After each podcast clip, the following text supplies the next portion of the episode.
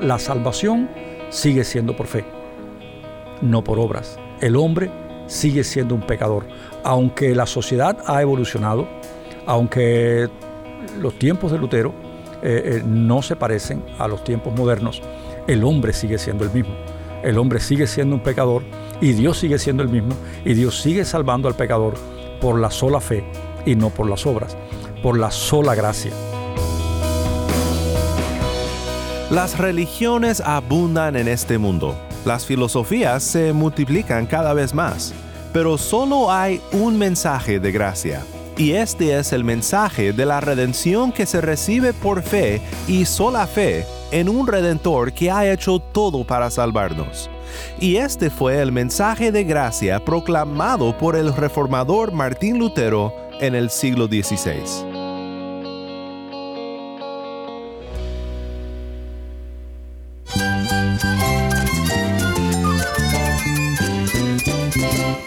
Cristo es la esperanza. Cristo es mi Señor y mi Salvador. Cristo ha transformado mi vida. Cristo es la viña. Separado de Él, nada puedes hacer. Cristo es el camino, la verdad y la vida. Jesús es mi todo. El único descanso, la única paz verdadera es con Jesucristo. Estás escuchando a El Faro de Redención, Cristo desde toda la Biblia para toda Cuba y para todo el mundo.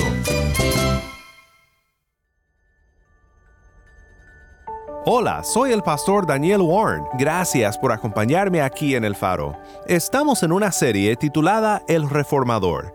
Cada mes de octubre conmemoramos aquí en El Faro un evento en la historia de la iglesia que comenzó con un monje agustino llamado Martín Lutero. Fue el hombre que Dios usó para regresar a la iglesia de su día, o por lo menos una parte de la iglesia, a un buen camino. Por supuesto no fue un hombre perfecto, pero fue un hombre cuya historia y cuya enseñanza bíblica merece ser estudiada hoy.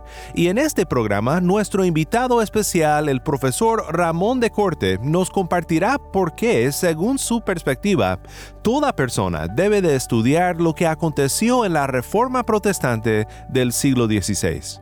Estudiar la Reforma tiene un valor tremendo para toda persona, no importa de qué tradición cristiana sea.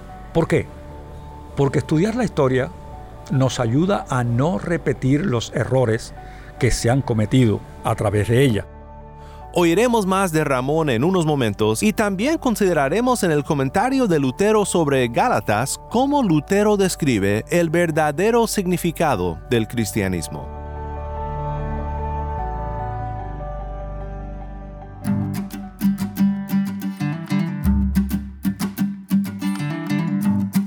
Aquí está con nosotros el pastor y profesor cubano Ramón de Corte. Ramón, gracias por estar nuevamente con nosotros aquí en El Faro. Hola Daniel, eh, muchas gracias. Aquí estamos de nuevo, una nueva oportunidad que me ofrece el Faro de Redención. Estoy realmente muy agradecido, eh, muy agradecido a ustedes. Y puedo hablar en nombre de, de muchos hermanos que, con los cuales he compartido, que también están agradecidos por lo que está aportando el Faro de Redención para, para los cristianos en Cuba. Gracias Ramón, es nuestro placer tenerte aquí nuevamente. Hoy quisiera hacer una pregunta. Algo que ya hemos mencionado en esta semana es ¿por qué debe el creyente, y no solo me refiero al creyente reformado o protestante, sino todo creyente, ¿por qué debe el creyente de estudiar la reforma protestante? ¿Qué importancia tiene? ¿Qué beneficio tiene para el creyente estudiar este tema? Del efecto que tiene la reforma protestante para nosotros hoy. Eh, en lo personal y, también eh, como, como pastor, me parece muy oportuno abordar el tema del efecto de la, reforma protestante para nosotros hoy, eh, tanto en lo personal como, como pastor. Y el efecto de la reforma eh, eh, permanece. Permanece. Y, es tan relevante hoy como lo fue en su tiempo, aunque todo, eh, por supuesto, ha cambiado. Pero pienso que las cinco solas de la reforma tienen la misma vigencia eh, hoy que tuvo en su tiempo. Sí, antes de continuar, déjame recordarte a ti que nos sintonizas que si quieres profundizar un poco más en este tema de las cinco solas, que son sola escritura, sola gracia, sola fe, Solus Christus y Soli Deo Gloria. Puedes escuchar estos programas en la página web elfaroderedención.org, también en YouTube o en nuestro podcast, en donde sea que escuchas tus podcasts favoritos. Bien, Ramón, ¿qué sigue siendo cierto respecto a la salvación, ahora como en el día de la Reforma? La, salvación sigue siendo por fe. Mm, sí, por fe. No por obras. El hombre sigue siendo un pecador. Aunque la sociedad ha evolucionado, aunque los tiempos de Lutero eh, eh, no se parecen a los tiempos modernos, el hombre sigue siendo el mismo. Mm. El hombre sigue siendo un pecador y Dios sigue siendo el mismo y Dios sigue salvando al pecador por la sola fe y no por las obras, por la sola gracia, no por lo que un hombre pueda, mm, pueda hacer. La escritura sigue siendo el paradigma, el marco de referencia, la autoridad para todo cristiano en cuestiones de, fe, de conducta, de ética, eh, solo la escritura. Yo no tengo nada en contra de la tradición, siempre y cuando la tradición eh, eh, no contradiga o le añada o le reste a la, a la escritura. Sí, así es. La salvación sigue siendo solo por la obra de Jesucristo, sigue siendo por el, por el sacrificio expiatorio de Jesucristo y la gloria sigue siendo solo para Dios.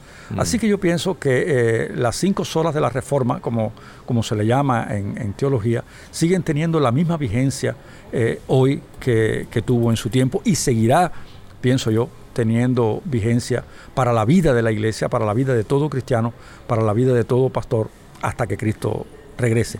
Ramón, me gusta mucho lo que dices respecto a las diferencias entre los días de Lutero y nuestros días, porque sí son muy distintos. Solo veo una foto de Lutero y dirás, bueno, así no me he visto yo, ni uso un sombrero extraño como el que él usó, pero Dios sigue siendo el mismo. Nosotros los seres humanos seguimos siendo los mismos. Nuestros pecados siguen siendo muchos y nuestra necesidad sigue siendo grande. Nuestro Salvador sigue siendo el Señor Jesucristo. Eso es lo que creemos y, realmente eso es lo que enseñamos. y si algo eh, eh, eh, de extremadamente bueno sacó la reforma a flote fue la soberanía de Dios en la salvación.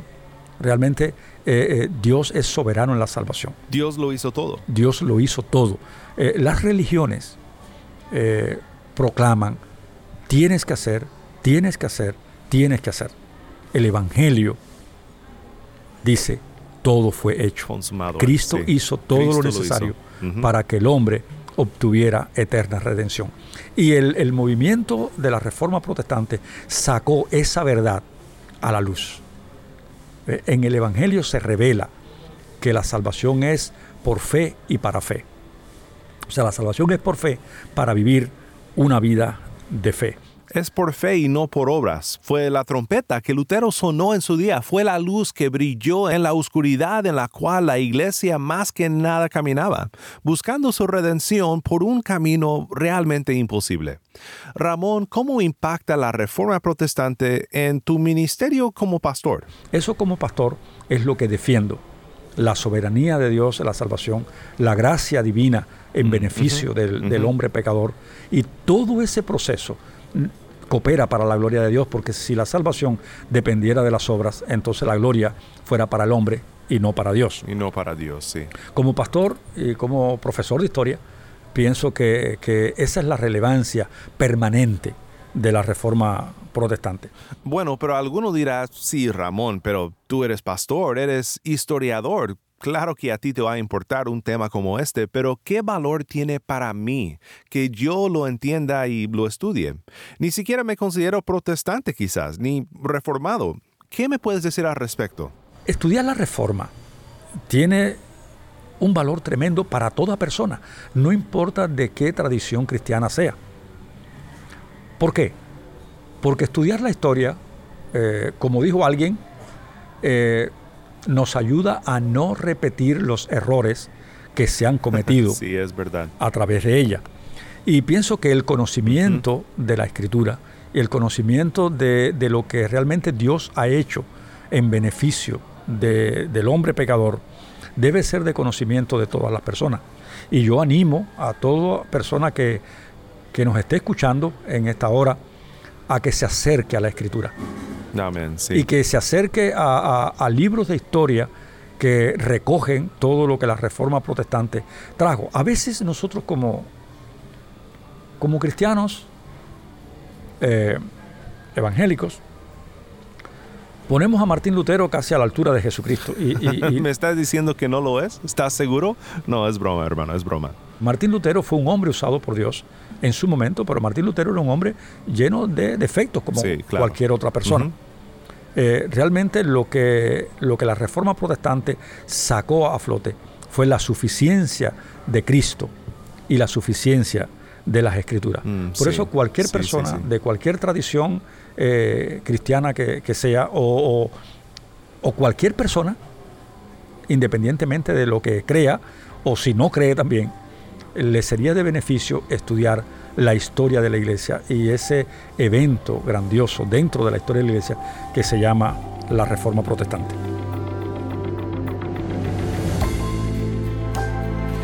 Agradezco una vez más al pastor y profesor Ramón de Corte por estar con nosotros aquí en el Faro desde Cuba. Continuaremos mañana nuestro tiempo con Ramón, pero a continuación para darte un ejemplo de las hermosas verdades del Evangelio que fueron recuperadas por el reformador Martín Lutero, quiero compartir contigo unos comentarios de Lutero en su comentario sobre Gálatas, donde él describe el límite de la ley. Ahora, siempre tenemos que recordar que hay varias maneras de hablar de la ley de Dios en la Biblia. Y cuando Lutero habla de la ley de Dios, sigue el ejemplo del apóstol Pablo en Romanos 6:14, cuando dice, no están bajo la ley, sino bajo la gracia. Pablo habla aquí de que el creyente es librado de la condenación de la ley como una forma o un medio para ser salvo. Yo llamaría a la ley en este sentido un pacto o un acuerdo por la cual Dios promete salvar a aquel que obedece perfectamente. Por ejemplo, cuando Jesús conversa con el joven rico, cuando quiso saber cómo ser salvo, para mostrarle su situación, Cristo le presentó la ley de Dios, y lo hizo para que entendiera que por causa de nuestro pecado, este pacto de ley, este acuerdo basado en la ley, no puede ser cumplido ya por nosotros. Es imposible. Una vez un experto en la ley le preguntó a Jesús que si cómo podía heredar la vida eterna. Y Jesús le dice, pues ¿Qué está escrito en la ley?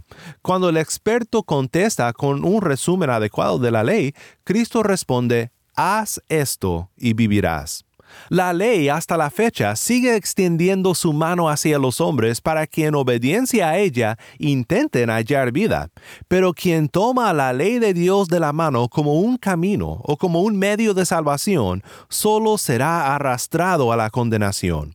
No porque la ley de Dios sea algo malo, sino porque hay algo malo dentro de nosotros el pecado, la corrupción total que hace imposible que nosotros obedezcamos a la ley perfectamente.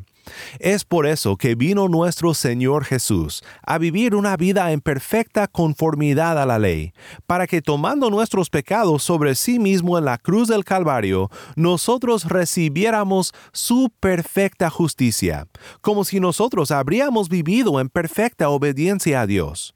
Por eso dice Pablo, no están ya bajo la ley, sino bajo la gracia. Cuando se trata de nuestra conciencia, de la seguridad de nuestra salvación, el principio operativo no es ley, sino gracia. Este es el Evangelio que fue recuperado en la Reforma Protestante.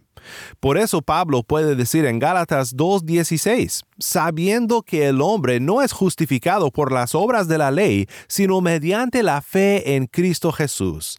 También nosotros hemos creído en Cristo Jesús, para que seamos justificados por la fe en Cristo, y no por las obras de la ley.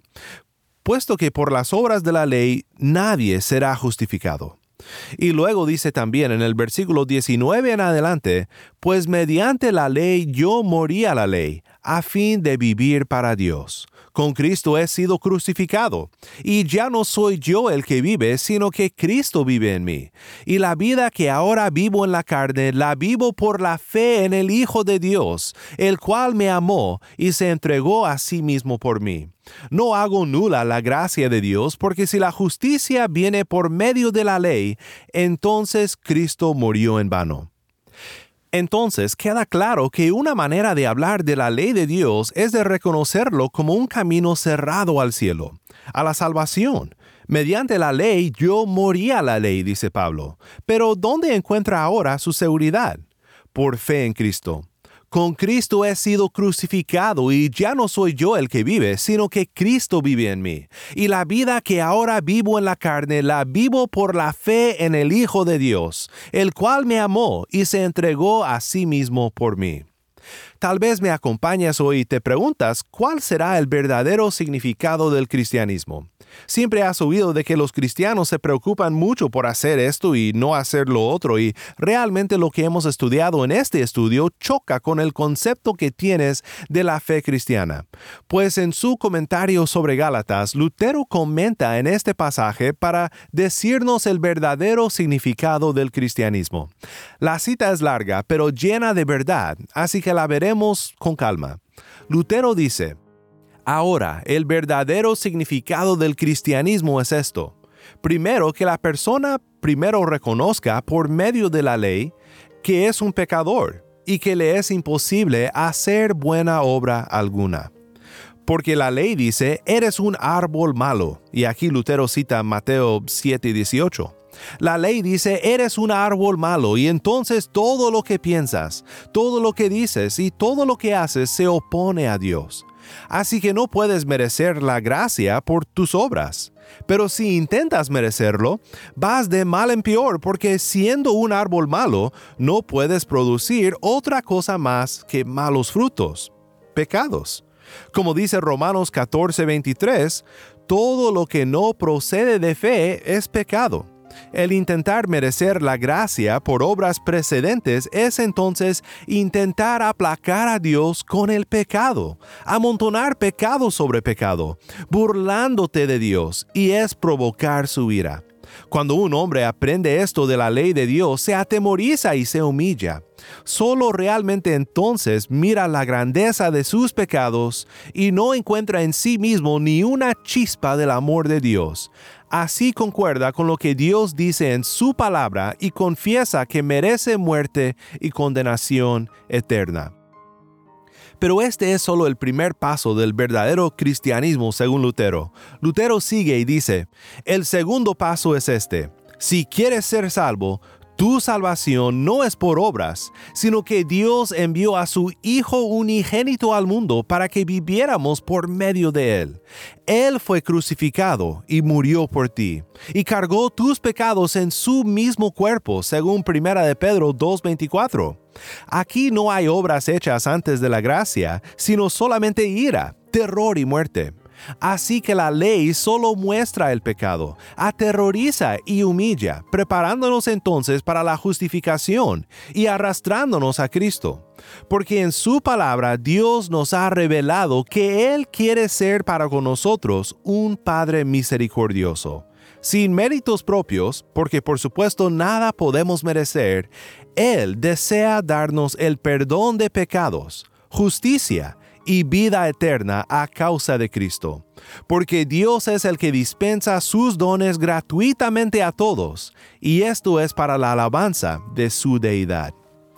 Pues según Lutero, este es el cristianismo. La ley te dice, olvídate de alcanzar a Dios por tus propias obras. Fallarás miserablemente y por más que intentes, más grande será tu condenación el Evangelio que te es ofrecido gratuitamente solo por fe en Cristo, dice, olvídate de alcanzar a Dios por tus propias obras. Cristo fue castigado horriblemente por ti en tu lugar para liberarte de tu condenación. Oremos juntos para terminar. Padre Celestial, como la lluvia que desciende del cielo, has hecho que nuestros corazones broten con evidencias de tu gracia. Te agradecemos por nuestro hermano Ramón de Corte, que nos ha ayudado a meditar en cómo el Evangelio dice lo que las demás religiones no dicen, y es que Cristo ha hecho todo. Podemos venir a Cristo por la fe y ser salvos.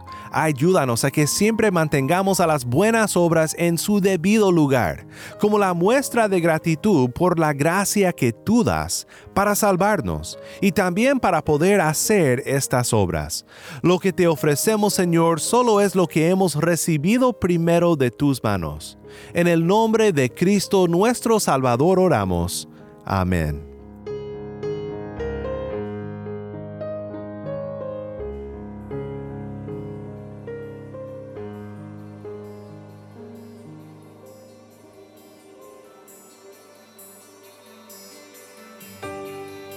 Una vez más, gracias Ramón por estar con nosotros aquí en el faro.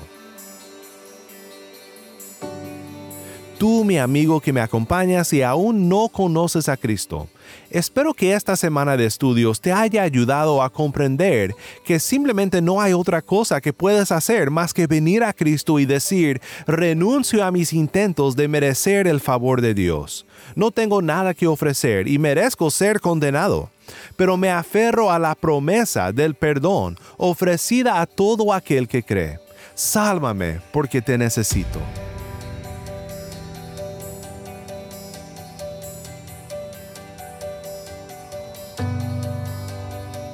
Te recuerdo que puedes seguirnos en las redes sociales, solo búscanos en Facebook, Instagram y Twitter. Nuestra cuenta en las redes sociales es El Faro de Redención. Y no olvides escribirnos al correo electrónico ministerio arroba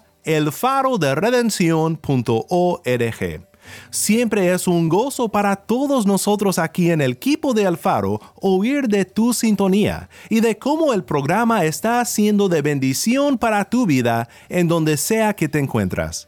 Y no olvides, si tú deseas unirte a nuestra misión de proclamar a Cristo en Cuba y en todo el mundo, visita nuestra página web elfaroderedención.org diagonal donar el faro de redención.org diagonal donar.